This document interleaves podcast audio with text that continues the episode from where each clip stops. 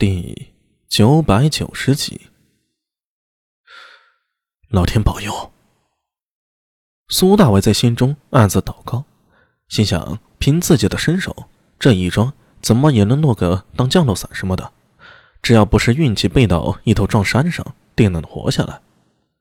小苏、文山、李郎，你们跟上！活动了下手脚，苏大伟深吸了一口气，两眼一闭。从石台纵身一跃，不敢看下面，那种可怕的失重感。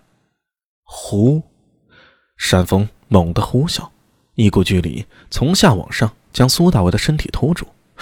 能成！他张开双眼，大喜，感受着气流的方向，细微的调整自己的姿态，顺着山峰向前飞掠。匆忙中，看到聂苏已经跟在自己身后了。猴头抓着聂松飞舞的长发，吓得吱吱乱叫。再往后是咬牙切齿的李博，他的双眼赤红，就像是押上一切的赌徒。这跳下悬崖，要么生，要么死，再没有第三条路可走。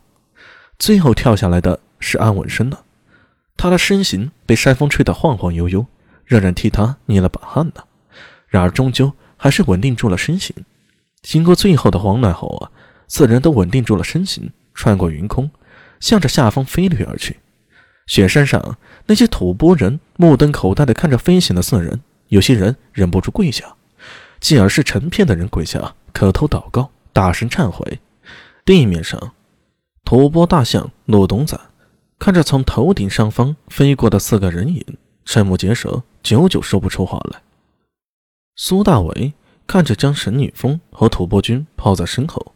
忍不住心中得意之情，想要大笑两声，可惜一张口便是狂风猛地灌入，弄得他差一点一口气上不来呀。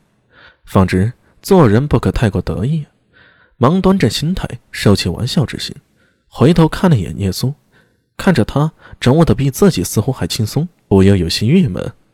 人和人真的没法比，小苏身上就有种天赋，许多事他不学就会了，如果学起来。常常比苏大为更快掌握，羡慕不来的。阿兄，小心！聂苏突然喊出来，他用的是胎息之术，反倒不像是苏大为这样因开口说话而乱了呼吸。苏大为下意识的抬头看向前方，眼前是两座冰山的夹缝，看着宽不过数尺，稍有不慎，只怕会一头撞上，摔个粉身碎骨。